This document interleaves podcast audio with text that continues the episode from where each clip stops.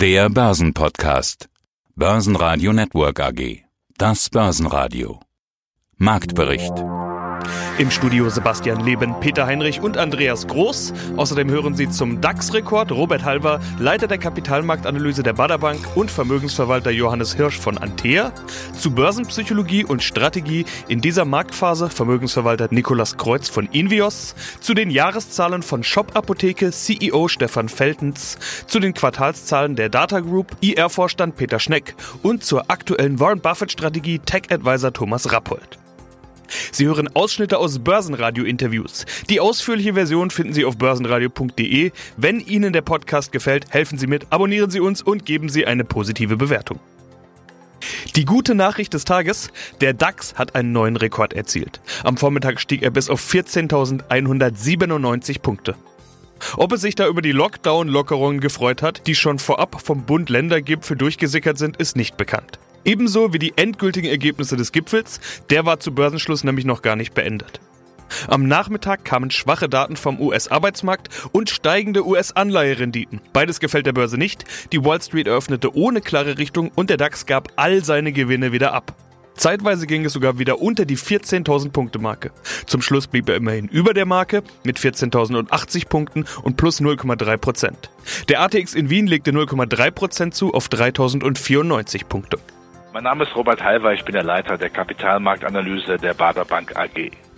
Dann schauen wir mal auf die Unternehmen, die börsennotiert sind. Vielleicht in der ersten Börsenreihe. Wenn ich mir jetzt so den DAX anschaue, gut, der hat sich von seinem Corona-Tiefschlag erholt. Ist ja längst Geschichte. Und jetzt stellen wir uns geschmeidig die Frage, sehen wir jetzt auch wieder einen Rekord?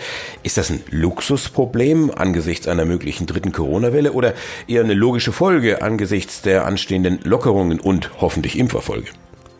Gut, hoffen wir, dass Lockerungen immer mehr kommen und Impferfolge auch immer mehr kommen. Aber natürlich bleibt uns das eine Thema, das uns seit zehn Jahren, elf Jahren natürlich umgibt, erhalten, die Liquiditätshoste. Diese Zinsangst, die wir ja gespielt haben, ist ja nicht so tragbar, weil einfach die Welt, die Notenbanken wissen, sie können ja mit Blick auf die Überschuldung gar nicht die Zinsen jemals auf Höhen trimmen, dass wir wirklich einen Wirtschaftsabschwung dann noch haben. Und genau Wirtschaftsabschwung will ja auch niemand haben. Wir haben gerade einen gleichen Aufschwung weltweit der wird man nicht kaputt machen.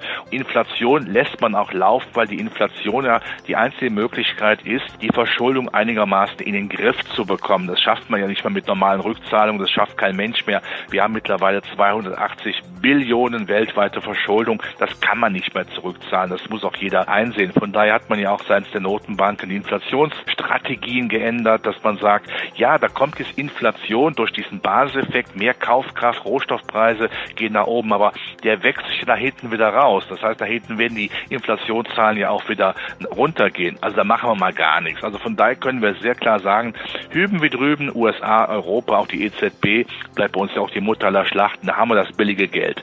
Das stützt den Aktienmarkt. Wenn jetzt der Konjunkturaufschwung noch dazu kommt, der ja verzögert kommt, aber dann gewaltig, dann haben wir also quasi eine, das Ende der Fundamentalbase und die Fortsetzung der Liquiditätshosse. Und warum sollte man dann nicht neue Rekordstände erzielen, wenn die Chaos-Theoretiker, die Untergangspropheten eben nicht recht haben, dass alles in sich zusammenbricht. Denn das will doch niemand. Welcher Politiker will einen Zusammenbruch? Wenn heute die Börse zusammenbricht, haben wir morgen ein großes Problem mit der Konjunktur. Also von daher bitte dem Aktienmarkt weiter treu bleiben. Johannes Hirsch, Geschäftsführer im Hause Antea. Und jetzt haben wir es ja doch noch geschafft, Herr Hirsch, der DAX mit einem ganz frischen Rekord. Warum hat denn das jetzt eigentlich so lange gedauert? Oder soll ich vielleicht eher fragen, warum überhaupt ein Rekord? Gute Frage, Herr Gross. Ja, also wir sind im Endeffekt nicht so wahnsinnig spektakulär nach oben gelaufen, wenn ich überlege, dass wir schon Anfang Januar ja auf dem aktuellen Niveau gewesen sind. Das heißt, wir sind mehr oder minder zwei Monate seitwärts gelaufen. Und ja, im Endeffekt muss man sagen, es ist eben vorher gut gelaufen. Wir waren in einer Konsolidierungsphase. Ich bin noch nicht mal so ganz sicher, ob diese Konsolidierungsphase schon vorbei ist. Aber ich meine, zwei Monate Seitwärtsbewegung sollten eigentlich schon ganz gut ausreichend sein. Wobei man dazu sagen muss, das ist schon etwas, was ich als Stärkezeichen empfinde. Ich meine, so stark wie es vorher angezogen ist, hätten wir durchaus auch etwas stärker zurückkommen können. Und wir hatten ja auch einen fundamentalen Anlass. Die Zinsen sind ja doch etwas stärker gestiegen, beziehungsweise also hier in Europa sind die Minuszinsen nicht mehr ganz so äh, negativ, sondern nur noch ein bisschen negativ. Dennoch sind sie immer noch negativ gewesen. Und in dieser Zeit, trotz der Überkauftheit, eben nur seitwärts zu laufen, ist schon ein starkes Zeichen. Wie gesagt, ich bin nicht so ganz sicher, ob die Konsolidierung jetzt schon vorbei ist, aber das ist dann eher etwas für diejenigen, die sich kurzerfristig orientieren. Wenn wir ein bisschen Zeit nach vorne schauen, dann denke ich mal, sind auch die Möglichkeiten weiter nach oben da, unabhängig davon, ob wir jetzt vielleicht auch noch mal ein bisschen stärker auch zurückkommen könnten. Jetzt hatten Sie auch gesagt, das Thema hier mit den Zinsen und, und Inflation. Ist das jetzt eigentlich vom Tisch? War das nur so ein kleines Scheingefecht? Äh, viele Experten und auch Volkswirte, die ich gesprochen habe, waren relativ entspannt. Äh, dann gehöre ich zu denen damit dazu, weil dass die Zinsen von den ganz niedrigen Sätzen auch mal wieder ein bisschen nach oben laufen kann, ist etwas, was nun definitiv im Rahmen meiner Erwartungshaltung gewesen sind. Und wenn wir in die USA schauen, dann waren wir im Tief für die zehnjährigen Anleihen bei, bei der Größenordnung 0,5 Prozent. Und da hatte ich schon gesagt, die Zinsen werden niedrig bleiben, aber es kann auch durchaus sein, dass es mal wieder ein Prozent höher geht, aber anderthalb Prozent für zehn Jahre Laufzeit sind ja nun überhaupt kein hoher Zinssatz.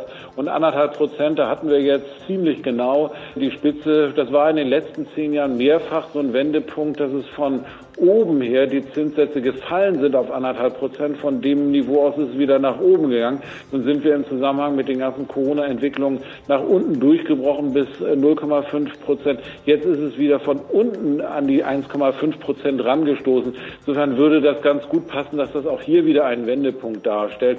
Aber das sind jetzt so mal Dinge für, wenn man sich an Zahlen dann eben orientiert. Es gibt ja einen fundamentalen Anlass dafür.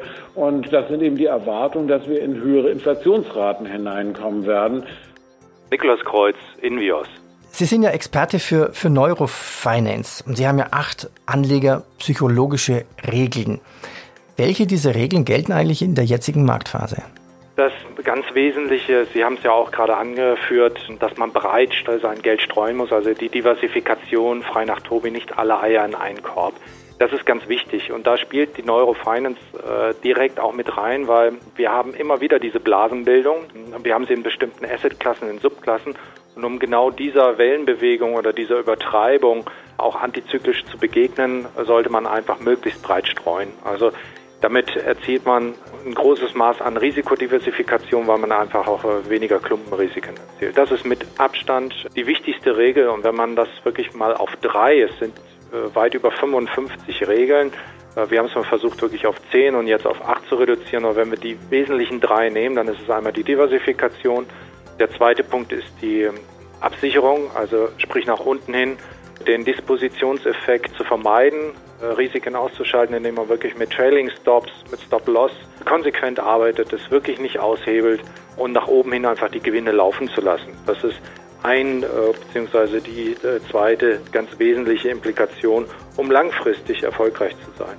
Und wenn man dann noch auf den Punkt der, der Kosten achtet, indem man nicht viel hin und her macht, das macht ja bekanntlichermaßen auch die Taschen leer, achtet darauf auch, dass sein Agent, sprich die Bank oder der Vermögensverwalter oder auch der Fondsmanager, nicht zu tief in die Anlegertaschen greift, dann sind das die drei wesentlichen Regeln, wo sie dann vermutlich nicht ihre 12,5 Prozent erzielt. Das finde ich wirklich phänomenal. Aber 6,5 sind langfristig am internationalen Kapitalmarkt absolut möglich und realistisch. Nach einer Analysestudie, im Zuge derer mehrere Kursziele angehoben wurden, stieg der gesamte Automobilsektor an. Alle Autobauer vorne mit dabei, stärkster DAX-Gewinner Conti mit plus 5,4%, BMW mit plus 4,9% und VW mit plus 4,7%. Stärkste Verlierer im DAX waren die Deutsche Wohnen mit minus 1,8%, E.ON mit minus 2,4% und schlusslich Delivery Hero mit minus 3,8%. In der zweiten Reihe war vor allen Dingen die Shop-Apotheke im Fokus, die nach Zahlen 6,3% abgeben musste und ans MDAX Ende rutscht. Vielen Dank für die Möglichkeit, mit dem Börsenradio sprechen zu können. Mein Name ist Stefan Feltens. Ich bin der CEO der Shop Apotheke Europe und bin jetzt seit gut zweieinhalb Jahren dabei. Und wir sprechen am 3.3.2021 miteinander, dem Tag, an dem mal wieder ein Bund-Länder-Gipfel stattfindet. Die Corona-Pandemie, die beschäftigt uns nach wie vor alle. Aktuell geht ja trotz steigender Infektionszahlen irgendwie die Öffnungsorgie los der Geschäfte. Eine Normalisierung des Lebens, das ist ja das Ziel. Herr Feltens, aus Ihrer Sicht könnte es wohl noch etwas länger alles dicht sein, denn Sie machen im Lockdown ja das Geschäft Ihres Lebens. Oder sagen wir so rum, die Prognose, die wurde immer und immer wieder angehoben und zu guter Letzt trotzdem übertroffen. Ich will die Frage mal so formulieren. War das denn ein Lockdown-Effekt oder erwarten Sie, dass das ein Trend war, der ohnehin kommen musste und jetzt durch Corona einfach beschleunigt wurde? erleben sicherlich Letzteres. Also wir gehen davon aus, dass die Corona-Pandemie uns natürlich geholfen hat, aber es war ein Katalysator. Der Wandel vom Offline zum Online-Markt, der war ja schon im Gange und der wird auch weitergehen. Wir kommen ja nachher gleich nochmal auf die Anteile, die Marktanteile des Onlinehandels zu sprechen. Aber wir sind fest davon überzeugt, dass wir nicht wieder auf die Vor-Corona-Situation zurückgehen werden, sondern dass wir auch von dem hohen Niveau, auf dem wir uns heute befinden, dass da noch weiteres erhebliches Wachstumspotenzial für die Shop-Apotheke geben wird. Die Aktie hat auch das getan, was man erwarten konnte in einer solchen Situation. In den vergangenen zwölf Monaten hat sich der Aktienkurs zwischenzeitlich mal verfünffacht. Aber sie vereinen ja auch ganz wichtige Anlagetrends miteinander. Gesundheit, also neudeutsch Healthcare, dazu E-Commerce in dem Pandemiejahr 2020. All das, was man typischerweise ebenfalls neudeutsch Stay-at-Home-Aktien nennen würde. Wie sehr hat sich denn die Wahrnehmung bei den Anlegern in den vergangenen zwölf Monaten geändert? Da dürften so einige neue dazugekommen sein, oder? Es sind eine ganze Menge neue dazugekommen, aber da gab es dann verschiedene Faktoren. Zum einen sind wir jetzt auch für Investoren aus dem nordamerikanischen Raum deutlich interessanter. Da gibt es wohl so eine Schwelle von einer Milliarde, wo viele Fonds in den USA sich überhaupt nicht mit der Firma beschäftigen, wenn man unter dieser Schwelle liegt. Die haben wir dann im letzten Jahr zuerst haben wir die Milliarde überschritten und dann haben wir die zweite und dann die dritte und dann waren wir ja an der vierten Marktkapitalisierung Milliarde dran. Das hat mit Sicherheit dazu beigetragen. Darüber hinaus hat sich einfach der Grad der Unsicherheit, was das Geschäftsmodell der Shop-Apotheke oder der Online-Apotheken angeht, das hat sich deutlich reduziert. Es geht ja da insbesondere in unserem größten Markt in Deutschland um die Einführung des elektronischen Rezepts. Da gab es vor ein, anderthalb Jahren immer wieder die Frage, passiert es denn wirklich? Kommt es denn wirklich? Die Frage hören wir nicht mehr. Dann in den letzten Monaten haben wir die Frage gehört, ja, es kommt, aber wann kommt es denn? Da ist einfach Unsicherheit bei den Investoren, die ist reduziert worden. Damit haben wir dann auch zusätzliche Investoren gewinnen können. Zu guter Letzt natürlich auch die Nachhaltigkeit des Geschäftsmodells dahingehend, dass wir jetzt doch darlegen können, dass wir die Gewinnschwelle auf der Ebene operatives Ergebnis eindeutig überschritten haben und dass das natürlich nicht das Ende der Fahnenstange ist. Ja, mein Name ist Peter Schneck. Ich bin Vorstand für den Bereich Recht, M&A und Investor Relations bei der Data Group SE. Umsatz im ersten Quartal plus 31 Prozent. Operativ ja. plus fast 60 Prozent. Earning per Share plus 140 Prozent. Also da vergisst man ja fast, dass das Geschäftsjahr, Kalenderjahr 2020 ein sehr schwieriges Jahr war. Wo kommen jetzt diese Steigerungen her? Ja, also da sind zwei Effekte. Das eine, was Sie bei mir schon rausgehört haben, wir haben wirklich in dem Lockdown 2 ein überproportionales Neugeschäft erreichen können, was wir in Vorjahres Q1 so nie hatten. Also man muss wirklich sagen, man muss, wenn wir auch die Geschichte der Data Group zurückgehen, haben wir in den vergangenen Jahren noch nie ein so gutes Erstquartal gehabt, weil das ja bei uns genau in die Weihnachtszeit reinfällt und typischerweise man ja dann die Weihnachtsferien noch mit dabei hat. Das heißt, wir reden eigentlich nur von zweieinhalb Monaten. Zudem hat man vorher noch zum Jahresende hin vielleicht den einen oder anderen Auftrag noch mit reingequetscht, damit das Jahresergebnis gut war. Insofern war es eigentlich eher ein schwächeres Vorjahresquartal, was man dann hat. Und jetzt haben wir auf einmal einen solchen Sprung. Das ist Lockdown bedingt. Ich hatte es gerade schon gesagt, dass der Lockdown 2 war für uns eine ganz andere Erfahrung als der Lockdown 1. Im Lockdown 1, der ja im März des letzten Jahres war, also nahezu um die gleiche Zeit, da waren wir auf einmal alle in einer, ich möchte mal sagen, fast wie Schockstarre. Unser Geschäft zum Glück mit Corebox ist gut weitergelaufen, aber alles, was projektgetrieben war, ging natürlich nicht mehr, weil man keinen Zugang zu den Kunden hatte. Wir haben jetzt in der Lockdown-Phase 2 erlebt, dass wir den Zugang zu den Kunden sehr viel besser hatten. Vor allen Dingen die Entscheidungsträger, in unserem Fall die, CIOs. Wie haben Sie das gemacht? Ja, virtuell, alles nur virtuell. Das ist ja das Schöne dabei gewesen, denn wir haben so ein CIO, wenn Sie ihn zu einer Session einladen und sagen, kann ich mal mit Ihnen eine Stunde Teams oder Skype oder was auch immer die Tools sind sprechen, dass wir Ihnen mal unser Produkt vorstellen können oder dass wir konkret auf Ihre Herausforderungen eingehen, dann haben wir einen solchen Termin bekommen, den wir in der Vergangenheit nicht so einfach bekommen haben, weil die Damen und Herren in ihren Tagesgeschäften voll eingebunden waren. Thomas Rappold, ich bin Investment Advisor für Technologieindizes. In den letzten Jahren, sage ich mal ganz vorsichtig, haben sich ja Value-Aktien nicht so stark entwickelt wie die Growth-Aktien. Was bedeutet das jetzt für Buffett? Er setzt ja ganz klar auf das Pferd Value.